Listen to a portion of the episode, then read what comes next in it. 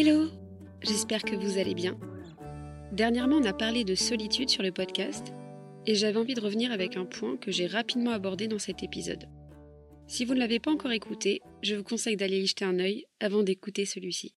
Ça prendra plus de sens en tout cas si vous l'écoutez avant celui-ci. Dans cet épisode, je voulais mettre en avant le fait de se suffire à soi-même. Pour la première fois depuis plus de deux ans, je me suis retrouvée seule pendant toute une semaine. Pour être honnête avec vous, au début j'étais réticente à l'idée de rester seule pendant tout ce temps. J'avais peur de me sentir seule. J'avais aussi peur de devoir me défaire de certaines habitudes qu'on faisait à deux, et j'avais peur de ne pas savoir quoi faire seule. Ce qui est assez bête, puisque pendant des années, j'ai été seule et j'ai toujours su m'occuper. J'ai toujours fait des tas de choses. Je n'ai jamais su m'arrêter. Et là, bizarrement, je m'en sentais plus capable. Donc, pour contrebalancer avec ces pensées négatives, je me suis fait une liste de toutes ces choses que j'aimais et que je n'avais plus fait depuis pas mal de temps, pour X raisons. Et dites-vous bien que je n'ai pas arrêté de la semaine. J'ai eu très peu de moments où j'ai pu me reposer, alors que je ne suis absolument pas partie en vacances. Je n'ai pas tant bougé que ça au final, mais j'ai juste décidé de faire toutes ces choses que je m'empêchais de faire inconsciemment. Et à ma plus grande surprise, la semaine est passée tellement vite. J'en parlais dans l'épisode sur la solitude. J'ai une période où j'étais très indépendante, puis j'ai une autre période où c'était tout l'inverse, où j'étais dépendante des autres. Et puis avec le Covid, l'anxiété sociale s'est peu à peu installée, ce qui a fait que je me suis de nouveau renfermée sur moi-même, dans mon petit cocon. Le Covid est arrivé en 2020, et dites-vous bien que cette anxiété sociale commence seulement à disparaître alors qu'on est début 2023. On voit souvent le fait d'être seul comme quelque chose de négatif, car on vit dans une société qui bouge, qui aime faire et partager des choses avec les autres, constamment. Dès l'enfance, on comprend que c'est mal vu d'être seul. Car généralement à l'école, lorsque tu es seul, c'est parce que les autres ont des a priori sur toi, qu'ils te trouvent bizarre, ou pas assez cool pour te parler, ou être ami avec toi. Déjà à cet âge, on n'aime pas être seul. Si on va plus loin, jusqu'au collège et au lycée, c'est la même chose. En plus de ça, on a souvent l'image d'une personne seule comme étant une personne vulnérable, plus facile à attaquer, à atteindre, car elle semble avoir moins de moyens pour se défendre. Ce n'est pas pour rien si les personnes qui sont seules sont généralement celles qui se font le plus harceler. Et c'est malheureux de constater à quel point c'est ancré dans notre société, et que même aujourd'hui, en 2023, il y a encore une grande majorité de personnes qui agissent en totale conscience et connaissance de ces choses justement, alors qu'on ne cesse de faire de la prévention pour arrêter ce type d'agissement. Le fait d'être seul, ce n'est pas quelque chose de négatif lorsqu'on choisit de l'être. Et oui, ça peut en surprendre plus d'un, mais il y a des tas de personnes qui préfèrent cent fois être seules plutôt que d'être accompagnées. Être seul et pouvoir se suffire à soi-même, ça peut être tellement bénéfique. Par exemple, ça permet de prendre le temps de s'écouter, de savoir ce qui nous ferait vraiment plaisir et d'essayer d'entreprendre de nouvelles choses. Ça permet de faire le tri et le vide dans sa tête. Et puis, même si on est seul, ça ne veut pas dire qu'on s'intéresse pas aux autres. Au contraire, pour ma part, je trouve que lorsque je suis seule, je suis plus tranquille, si on peut dire ça comme ça. J'ai plus de facilité pour me vider l'esprit, et dans ces moments-là, j'aime bien m'intéresser aux autres. Ça passe par lire ou écouter des témoignages. J'aime apprendre des autres, mais ça ne veut pas dire pour autant que je dois forcément être avec les autres pour pouvoir le faire. Quand j'enregistre cet épisode de podcast, je suis seule. Même si je m'adresse à vous, je suis seule chez moi, car j'aime avoir ce moment-là pour enregistrer. Ça me fait du bien. Pourtant, il y a des tas de personnes qui ont du mal à avoir ce genre de moment seul. Des personnes qui ne peuvent pas se passer des autres. Et c'est quelque chose que je peux totalement comprendre, puisque j'ai eu une période où j'étais comme ça. Et je peux vous dire que sur du long terme, ça ne m'apporte pas que du bon. Si vous souffrez de dépendance affective, ou si vous en ressentez des symptômes, je vous conseillerais d'en parler, soit à des amis ou à des membres de votre famille. Ou si c'est quelque chose de trop intime ou de trop personnel, je vous conseillerais d'en parler à un professionnel qui pourra vous aider. Car oui, j'en ai souffert, et c'est un sentiment qui revient encore parfois, même si je vais mieux, j'ai la sensation que c'est quelque chose qui sera toujours là, quelque part en moi. Et ce n'est pas facile de gérer ce sentiment de solitude, qu'il s'agisse de dépendance affective ou d'anxiété sociale. Ce n'est pas la même chose, et pourtant j'ai l'impression qu'ils agissent de la même manière chez moi, en tout cas. Bref, si vous avez le moindre doute, n'hésitez pas à en parler. C'est important.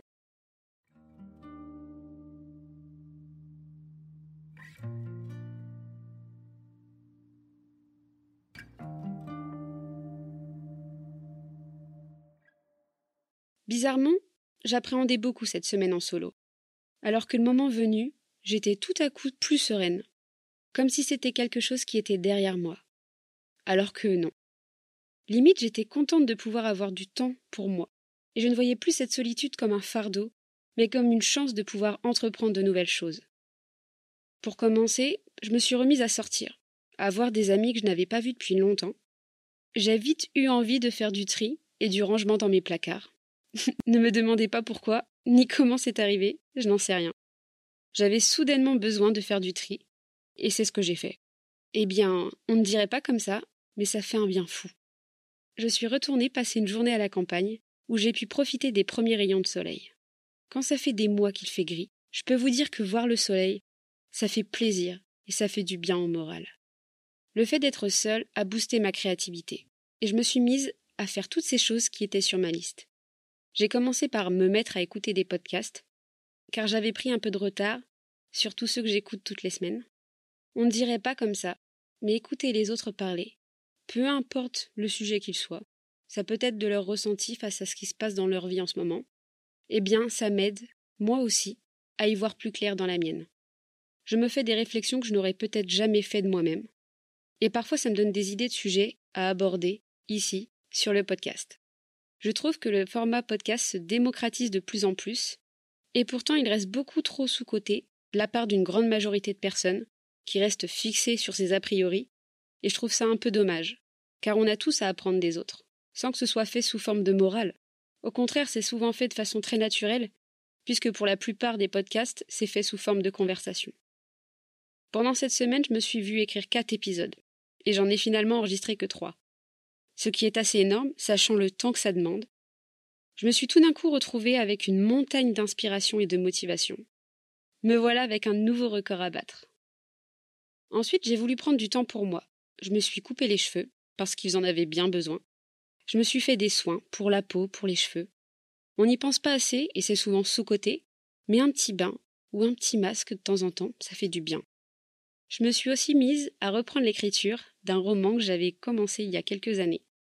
J'ai toujours aimé écrire. Aujourd'hui, j'écris des podcasts, mais si on remonte du plus loin que je me souvienne, j'écrivais déjà en CM2, pendant les cours. Oui, oui, j'assume. À cette époque, j'avais commencé une nouvelle qui avait comme personnages principaux des chiens. Oui, des chiens. Je ne sais même plus de quoi ça parlait exactement, mais je sais que je m'étais pas mal inspiré des sangs dalmatiens. Et le truc, c'est qu'en cours, je m'ennuyais pas mal. Donc il m'arrivait parfois d'écrire la suite de mon histoire sur mon cahier. Avec le recul, je me rends compte à quel point c'était inapproprié de faire ça en classe. Mais c'est quelque chose qui m'animait tellement que j'avais envie d'écrire tout le temps. C'était plus fort que moi. Après ça, je me suis mise à la poésie, un court instant. Et puis lorsque j'ai connu mes premières ruptures amoureuses, j'ai commencé à retranscrire ce que je ressentais dans mes textes. Bref, tout ça pour vous dire que ça a toujours fait partie de moi. Et ce n'est pas si anodin que ça au final, si j'écris des podcasts aujourd'hui. Croyez en vous, en vos rêves, en ce qui vous anime. Car je trouve qu'il n'y a rien de plus beau qu'une personne qui se réalise à travers ses passions, à travers ses envies. Et personne ne pourra vous enlever ce plaisir-là, puisque c'est quelque chose que vous faites d'abord pour vous. Et c'est aussi une manière de se sentir mieux, finalement. Bon, j'ai une petite confidence à vous faire. Vous le savez, j'ai toujours aimé écrire. Et il est vrai que si j'avais un rêve que je souhaitais réaliser avant de mourir, ce serait d'écrire ce livre que j'ai commencé il y a tant d'années. J'espère pouvoir un jour y arriver. Qui sait? Tout est possible à qui rêve, ose, travaille et n'abandonne jamais. Oui, c'est la citation de Xavier Dolan. Et oui, j'aime bien me la répéter, car elle résonne en moi.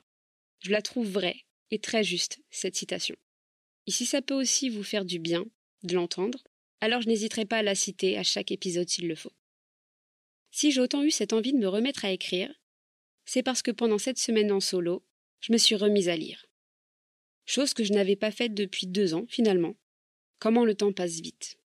Alors que j'ai toujours aimé ça à lire. mais ces dernières années, je n'avais pas forcément la tête à ça. Disons que quand je lisais généralement, c'est quand je pouvais me poser tranquille au soleil dans le jardin chez mes parents. Quand tu habites en ville et qu'il fait gris la plupart du temps, ça ne donne pas forcément envie de s'y remettre. Donc je me suis dit que j'allais changer cette habitude que j'avais eue depuis des années. Et puis parce que ça me manquait un peu de lire. Ce qui m'a mis la puce à l'oreille, ça a été de voir un reportage sur YouTube concernant l'effet BookTok.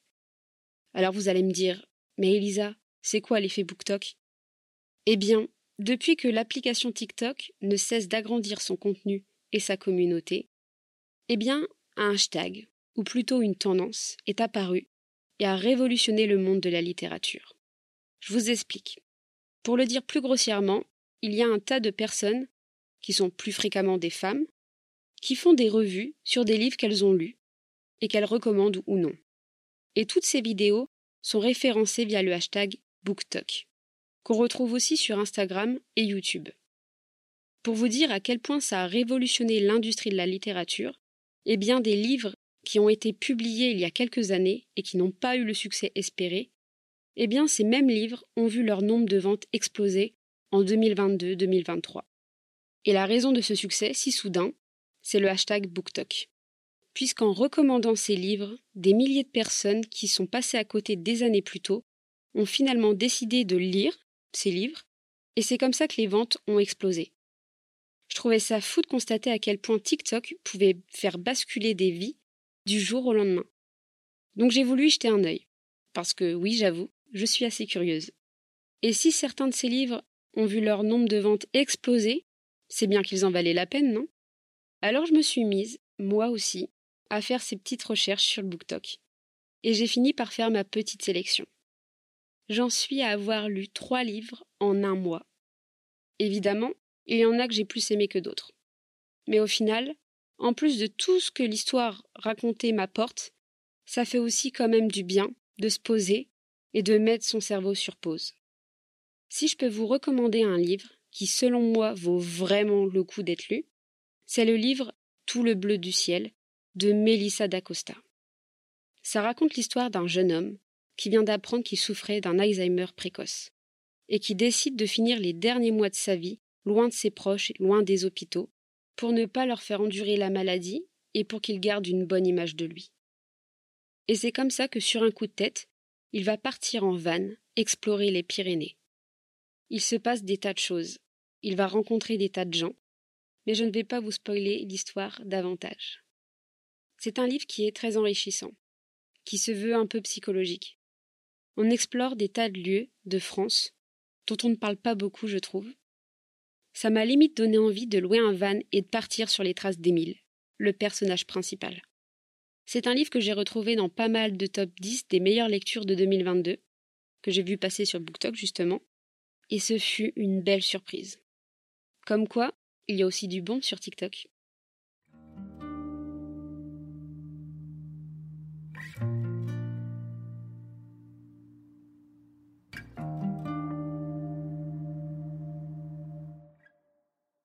Pour continuer avec les œuvres qui m'ont beaucoup touchée, j'en ai profité pour aller voir au cinéma le film de Jeanne Herry. Je verrai toujours vos visages. Avec Adèle, Exarchopoulos, Leila Bekti et Gilles Lelouch, entre autres. Je l'annonce ici, mais pour moi c'est le film à voir de 2023. Et ça va être dur de le détrôner de mon top 1. Pour vous raconter grossièrement l'histoire, sans vous spoiler, ça parle de la justice restaurative en France.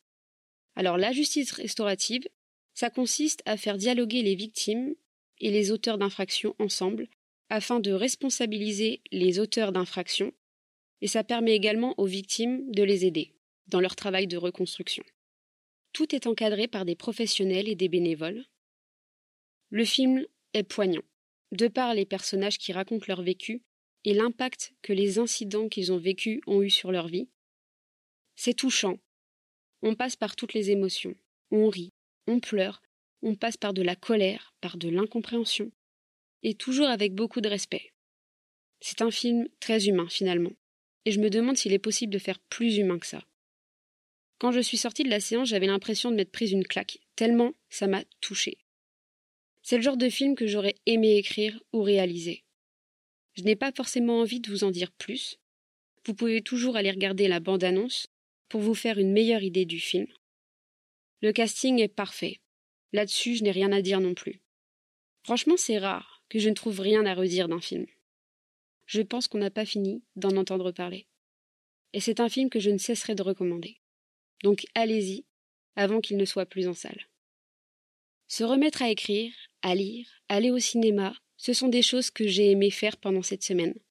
Mais s'il y a bien une chose qui m'a vraiment manqué, c'est la musique. J'ai toujours aimé faire de la guitare. Mais le problème, c'est que quand tu ne vis pas seul, tu ne peux pas jouer d'un instrument de musique quand tu veux, encore plus quand tu vis en appartement. Du coup, c'est quelque chose que j'ai mis de côté. Ça m'arrive de temps en temps d'en jouer, mais c'est moins fréquent que lorsque j'étais ado, par exemple, où j'en jouais tous les jours. Alors que c'est toujours quelque chose qui me passionne et qui me fait du bien.